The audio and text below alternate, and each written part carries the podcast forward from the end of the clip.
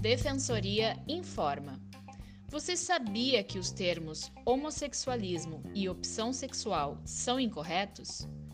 Homossexualismo traz a ideia de doença. O termo correto, usado para definir a atração afetiva e sexual que uma pessoa sente por outra do mesmo gênero que o seu, é homossexualidade. Já o termo orientação sexual se refere à atração afetiva ou sexual sentida por alguém, independentemente de gênero. É diferente do senso pessoal de pertencer a algum gênero. Por isso, é incorreto utilizar a expressão opção sexual.